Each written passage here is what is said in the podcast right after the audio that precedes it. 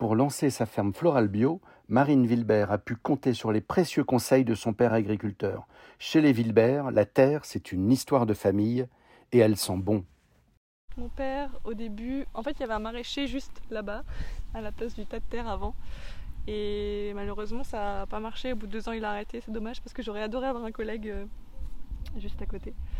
Et du coup, mon père, au début, déjà, il se disait Ah, tu quittes Chanel euh, Bon, après, voilà, il était un peu surpris, mais. Euh, et après.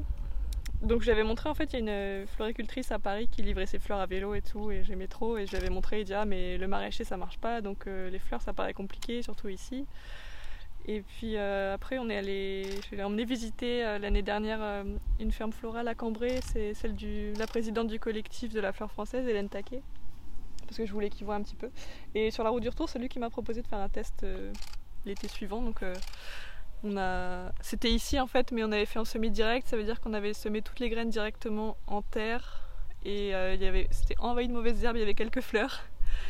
Et euh, puis maintenant, bah, je pense qu'il est content parce qu'il m'aide vraiment beaucoup. Euh, dès qu'il peut, le soir, on transplante ensemble. Euh, quand je pars pendant deux jours, c'est lui qui arrose.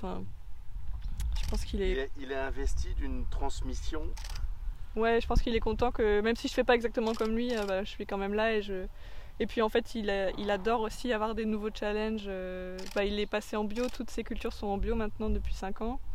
Euh, il s'est mis à faire de l'huile. Enfin, il aime bien tester des nouvelles choses. Donc là, les fleurs, ça fait un peu aussi une nouvelle culture qu'il connaît pas. Ce podcast est terminé. J'espère que celui-ci vous aura plu.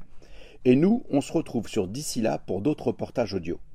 N'hésitez pas à nous suivre sur nos réseaux sociaux Instagram, Facebook, Twitter, LinkedIn et YouTube.